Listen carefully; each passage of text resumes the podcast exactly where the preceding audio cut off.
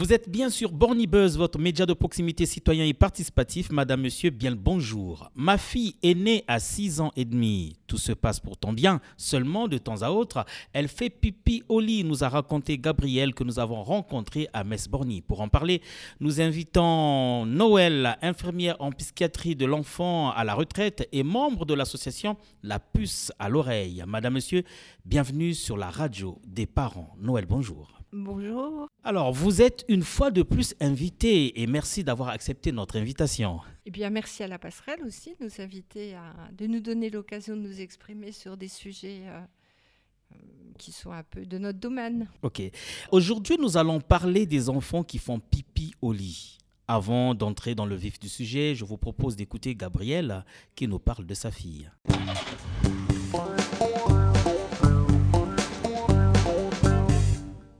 Je suis au quartier Borny. J'ai trois enfants. Euh, la première, une fille à 6 ans, 6 ans et demi. La deuxième, 3 ans et demi. Et le dernier, 1 an. Ça se passe très bien, tout va bien. Sauf que j'ai juste un petit souci concernant euh, la propriété de la plus grande qui, de temps à autre, euh, fait pipi au lit, et parfois, euh, tard dans la nuit, elle réclame de l'eau. Et après, euh, je lui en, refuse pour éviter qu'elle fasse pipi. Mais parfois, elle ne résiste pas. Elle dit non, il me faut de l'eau, il me faut de l'eau. Elle boit un peu beaucoup d'eau. Et après, euh, elle fait pipi au lit. Mais bon, ces derniers temps, quand même, elle, euh, elle essaie de devenir propre. Mais bon... J'aimerais quand même euh, avoir plus des éclaircissements, comment euh, la rendre plus, de plus en plus propre. Et après, par rapport à son envie de boire l'eau dans la nuit, et pendant que c'est déconseillé, comment euh, le lui refuser. Et si c'est pour des besoins, si c'est un problème de santé aussi, comment s'y prendre pour y remédier. Est-ce que ça veut dire que vous avez remarqué qu'à chaque fois qu'elle ne boit pas de l'eau, elle ne fait pas pipi? Bien sûr que oui, euh, quand elle ne boit pas, euh, tard, euh, bon, on va dire à partir de 19h, 20h, jusque... En tout cas, si elle ne boit pas la nuit, elle ne pisse pas. Une fois, si elle pisse avant de dormir, elle dort tranquillement. Mais si elle boit à 20h, 21h, ou bien elle dort, elle se réveille, elle demande de l'eau, ben, c'est une évidence. Soit je dois veiller pour la faire pisser, ou encore, et si je m'endors un peu longtemps moi aussi, ben, elle va arroser, c'est c'est clair. Est-ce que c'est déjà arrivé euh, un soir, elle, n'a- elle a bu de l'eau et elle n'a pas pissé? Bien sûr, bien sûr, si elle ne boit pas, ce que j'ai remarqué, quand je, je- je tiens rigueur, je, je- je tiens vraiment ferme à la limite de l'heure de 18h, 19h. En tout cas, euh, quand elle ne boit pas, déjà avant de dormir, elle se soulage, elle fait pipi dans les toilettes. Et quand elle dort, euh, généralement, euh, elle pisse pas. Sauf euh, peut-être un cas sur, sur cinq. Et donc là, on peut noter deux préoccupations. Bien sûr. Faire pipi et boire de l'eau. Oui, comment la, vraiment la garder propre? De manière permanente parce qu'elle a 6 ans. Et après, euh, comment lui refuser de l'eau au milieu de la nuit? Parce que parfois j'ai peur si je lui donne pas, elle me dit maman je dois boire. Je n'arrive pas. Donc je me dis si je re- refuse catégoriquement, peut-être qu'elle va pas bien dormir, peut-être c'est pour sa santé. Donc euh, j'ai parfois peur de, de tenir ferme à, ne pas donner de l'eau la nuit. Bon, je je sais pas. Par contre, sa sœur qui a 3 ans, elle pisse pas. elle pisse pas, euh, elle, euh, elle boit pas de l'eau souvent la nuit. Donc voilà.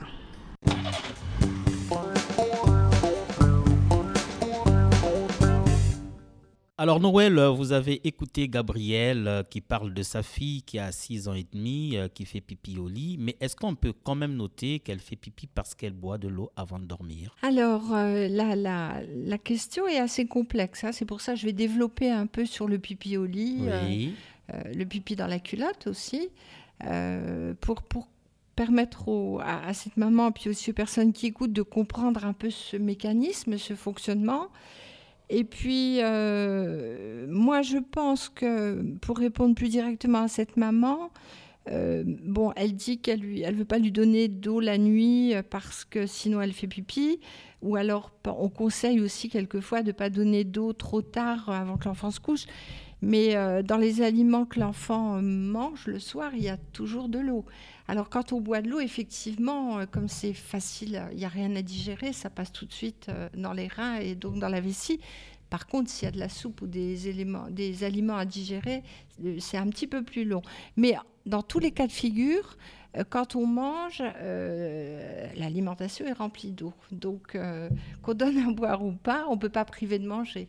Je pense qu'il faut peut-être répondre de manière un, petit peu plus globale et puis donner quelques conseils à cette maman. Voilà, c'est comme ça que j'ai un peu envisagé la réponse. Vous parlez des aliments qu'on mange avant de dormir, il y a toujours de l'eau. Même quand on mange du pain, il y a... Du pain, il y a de l'eau, la soupe, il y a de l'eau, les légumes, c'est plein d'eau. Mais est-ce que la quantité d'eau est la même? La quantité d'eau est importante dans les aliments. Je crois que le corps humain est constitué de 70 à 80% d'eau. Voilà le corps organique, que ce soit les animaux, ou que les plantes ou nous, il y a une grosse part d'eau. Et dans tout ce qu'on mange, tout ce qu'on ingère, que ce soit du liquide ou du solide, il y a toujours de l'eau. Alors je vous laisse d'abord développer tout ce que vous avez prévu euh, faire euh, avant qu'on ne rentre bien sûr dans la phase des questions. Alors bon, je, me proposais de, définir donc euh, ce qu'était l'énurésie et pour comprendre ce que c'était. Quand je dis énurésie, ça veut dire le pipi, au, le pipi au lit la nuit quand l'enfant dort ou dans la journée, euh, le pipi dans la culotte. Euh, donc de définir un peu cette question-là, mais aussi pour pouvoir mieux comprendre, d'expliquer euh, le phénomène de la miction. C'est-à-dire la miction, c'est le fait d'uriner. Et comment ça se passe dans l'apprentissage de l'enfant. Parce que toutes ces choses-là sont interdépendantes. Ben, donc le pipi au lit dans la culotte ou dans le lit, que nous, professionnels, on appelle énurésie, c'est donc le manque de contrôle de l'émission d'urine le jour ou la nuit. Plutôt qu'une maladie, c'est plutôt un signe, un symptôme, quelque chose qui appelle et qui dit que quelque chose ne va pas sur le plan organique ou psychologique. Euh, ce symptôme, euh, il n'a pas de signification unique. Il est assez fréquent. Chez les filles, il est de 9% de la population et chez les garçons, il est de 10%. Alors, donc, l'énurésie, euh, elle peut être soit primaire, soit secondaire. Elle est primaire euh, lorsque l'enfant n'a jamais acquis la propreté. Elle est secondaire lorsque elle se manifeste après l'acquisition de la propreté. Elle n'est ni volontaire ni consciente et la plupart du temps, les enfants sont très mal à l'aise avec ce symptôme. Donc sur le plan euh, physiologique et neurologique, on peut considérer que l'enfant acquiert le symptôme de ses sphincters autour de l'âge de 3-4 ans. Alors les sphincters, pour expliquer, sont les muscles qui sont disposés autour du col de la vessie et qui, en se contractant ou en se desserrant, ferment et ouvrent l'orifice de la vessie. La miction, donc le fait d'uriner, est chez le bébé mécanique et fonctionnelle d'abord, puis elle devient un comportement. Elle passe alors de l'automatique au volontaire. Donc le contrôle de la vessie implique un apprentissage et donc la contribution euh, des parents et l'accompagnement. Il est donc clair que leur façon de faire dépendra euh, de même, donc de leurs normes culturelles, euh, c'est-à-dire euh, leurs croyances ou la manière dont eux-mêmes ont été élevés à ce niveau-là, des normes économiques, c'est-à-dire que les couches ça coûte cher, donc des fois on est pressé qu'un enfant arrête de pisser sur lui, et puis aussi d'hygiène. Mais aussi, le contrôle implique aussi l'image qu'ils ont de leur enfant. Alors pour l'enfant, pour ce qu'il concerne, il s'agira aussi involontairement et inconsciemment d'accepter ou de refuser l'apprentissage. Donc on va expliquer pourquoi. Donc le contrôle de la miction est lié à la maturation et au développement du système nerveux et de la motricité. Ça c'est important. Hein. Je vais donner un repère. Par exemple, on dit qu'un enfant qui est capable debout de monter et descendre seul des escaliers est en âge d'acquérir, enfin d'apprendre la propreté. Donc c'est autour de 3 ans, 3 ans et demi. Hein. Si l'acquisition de la propreté est trop précoce, avant cet âge-là, elle n'est que le résultat d'un conditionnement contraint, c'est-à-dire d'un dressage, exercé par l'entourage sur l'enfant qui s'y soumet passivement. Ainsi, elle n'est jamais une éducation où l'enfant décide et agit activement pour se libérer de ses urines. Alors, les causes de l'énurésie sont très diverses. Elle peut être de jour. On dit qu'elle est diurne à ce moment-là. Et elle peut à ce moment-là traduire euh, soit une, atteinte organique, nerveuse, comme l'épilepsie, ou alors une maladie comme le diabète. À ce moment-là, quand il y a diabète, elle est souvent associée à l'absorption importante de liquide. Mais l'énurésie diurne de jour donc peut être aussi l'expression de difficultés psychologiques.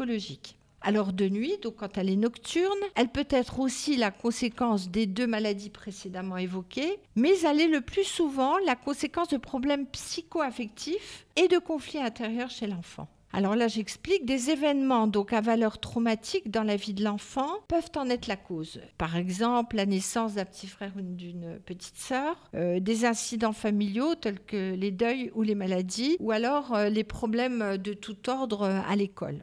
Alors, une fois tout cela énoncé, euh, il y a peut-être une question qu'on pourrait se poser. Pourquoi l'enfant n'est pas réveillé par son besoin de faire pipi et pourquoi il n'est pas gêné par le mouillage de son lit? C'est comme ça que ça se passe. Hein. Quelle est donc pour lui la signification de ce déficit de contrôle et que vient-il révéler de sa vie psychique, de sa psychologie?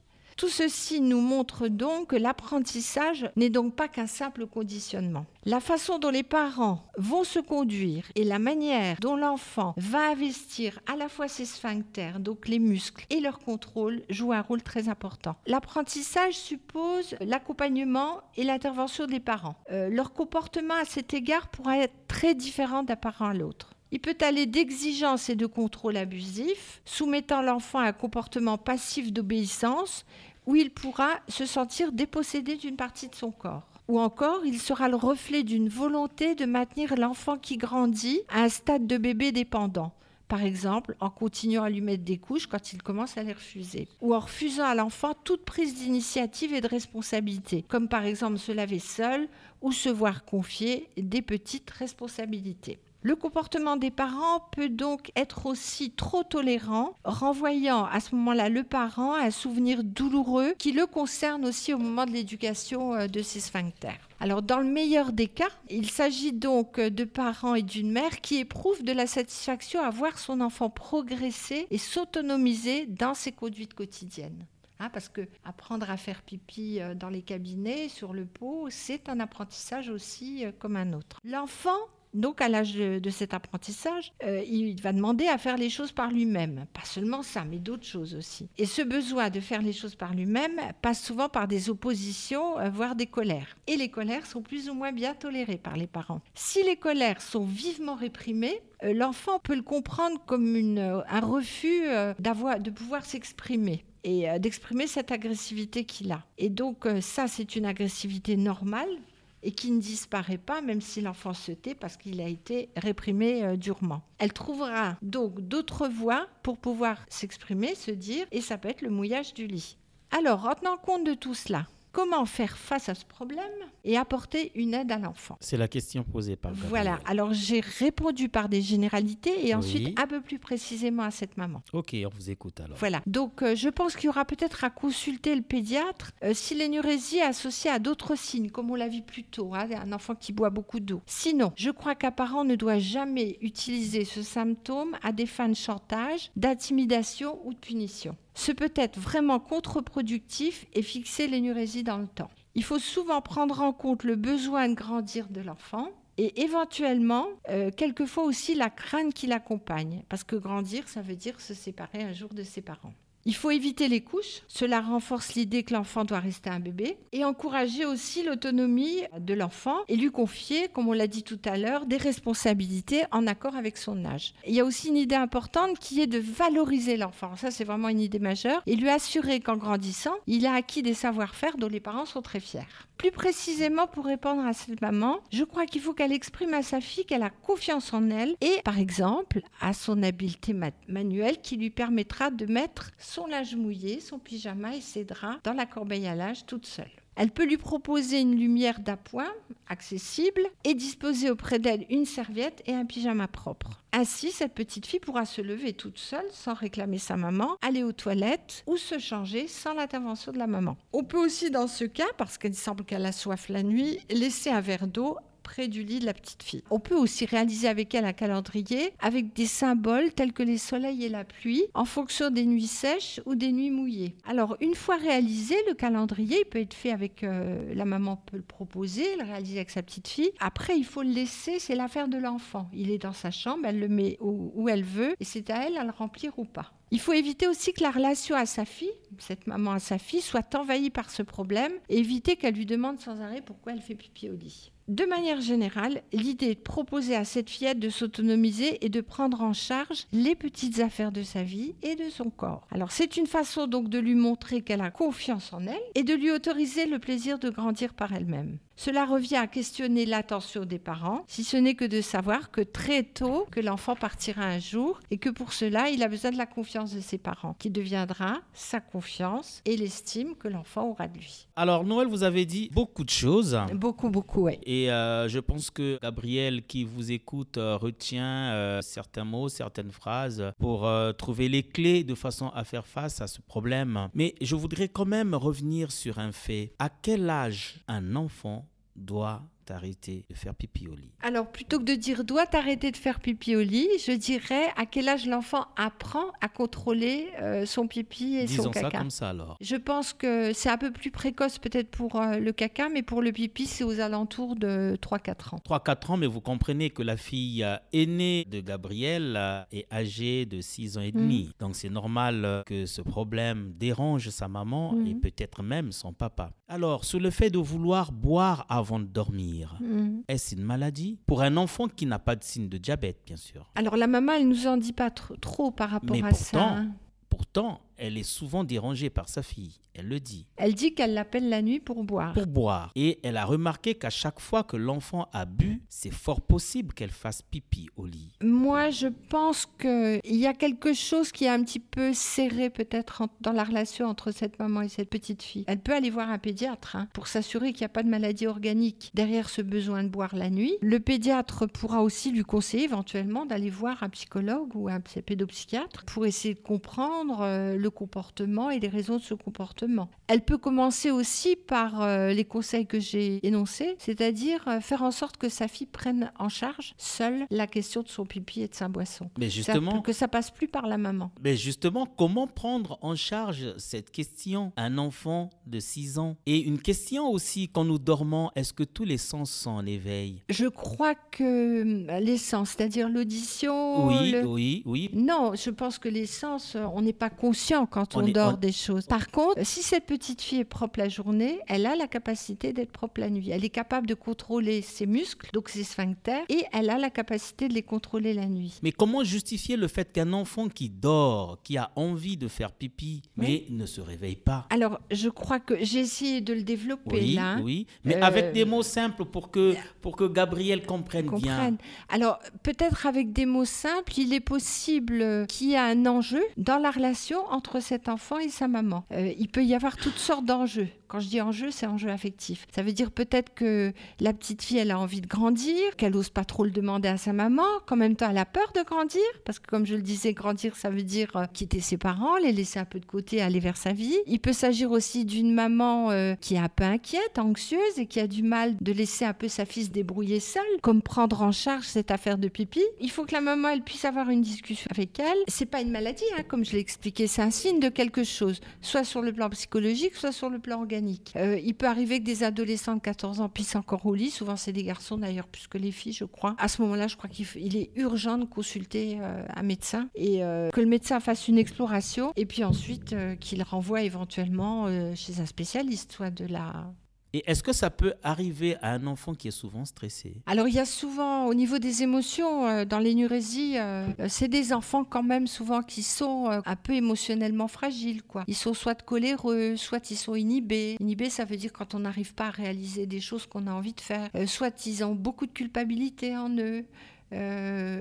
C'est fréquent les émotions.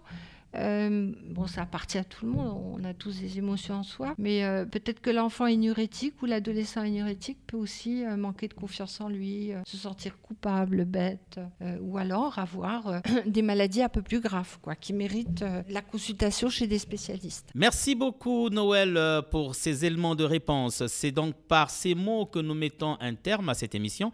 Vous pouvez nous contacter au 03 87 37 08 78 si vous avez des questions à poser. Notons qu'il n'y a pas des questions bêtes, mais ce serait bête de ne pas les poser. Madame, Monsieur, avec la radio des parents, nous sommes bien dans l'univers de la parentalité. Merci de nous avoir écoutés. Au revoir et à bientôt.